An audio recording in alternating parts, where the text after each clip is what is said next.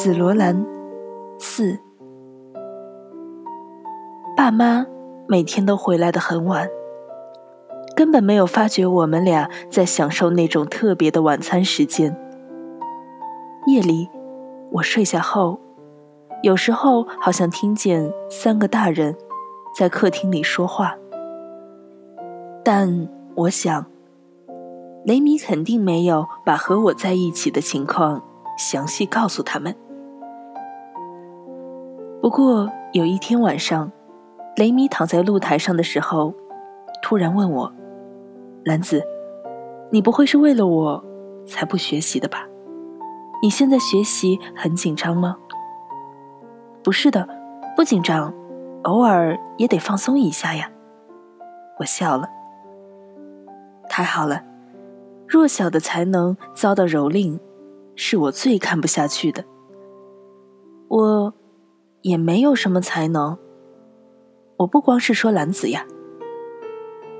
雷米把抽秃的烟头扔进烟灰缸，又点了一支。雷米喜欢抽红颜色的万宝路，爸爸妈妈以前也喜欢抽这个牌子的烟。雷米曾经这样告诉我。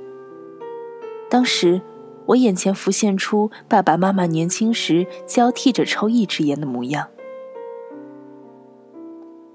我上小学的时候，有一个名叫邹访的女同学，画画特别好。我所谓的特别好。并非优秀生那种程度好，而是与优秀生相反方向的好。不仅是闪闪发光，而是响彻云霄，令人震撼的那种感觉。总之，那个孩子很有与众不同之处。尽管我们都是孩子，也能感觉到他的不同寻常。不过，走访有些怪异，总是吊儿郎当的。除了画画课之外，其他课上也都在画画。虽然跑得很快，学习却完全不行。所以怎么说呢？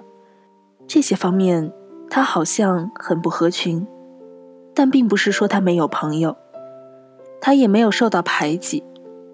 我只是觉得那个孩子跟别人不一样。像邹访同学这样的孩子也能够茁壮成长的社会。真是太好了。可是上了中学后，邹访完全变了。他进了垒球部后，受到学长们的挤兑，同年级的同学也都欺负他，连低年级的学生都瞧不起他。最后，他得了圆形脱发症。你知道圆形脱发症是怎么回事吗？雷米伸出手。抚摸着我的头，这块的头发都掉光了。掉光了，是因为精神压力。是啊，女孩子也会秃头的。雷米摸了摸自己的头。夏天的时候，他剪成了男孩子一样的发型，不过这个时候已经长长了，后脖颈被遮住了一半。雷米的头发是自来卷儿，贴在衣领上的发梢卷卷的，很可爱。我的头发又黑又直，长大以后，我打算烫成他这样的卷发。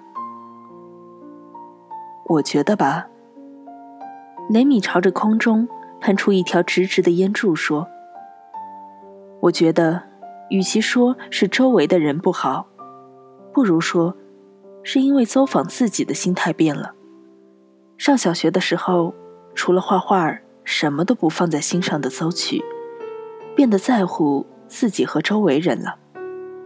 于是，周围的人便敏感地钻了这个空子，做过了头，造成这个结果。看看经常贴在走廊上的水彩画，或者是美术教室里展出的纸粘土工艺等等。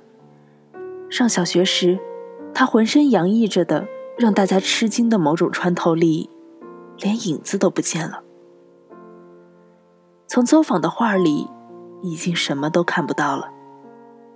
我为他感到非常痛心。这种事儿简直愚蠢透顶，令人厌恶之极。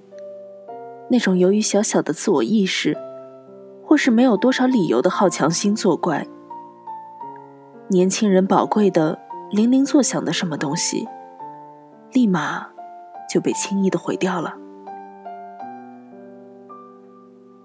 见我沉默不语，雷米坐起来，盯着我的眼睛说：“所以说，男子，我非常不愿意看到你身上那种铃铃作响的什么东西，即便现在还没有响，但将来可能会响的某种东西，被那些无聊的事情给糟蹋了。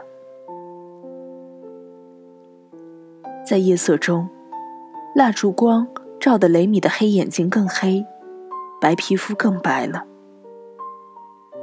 我说的话，你明白吧？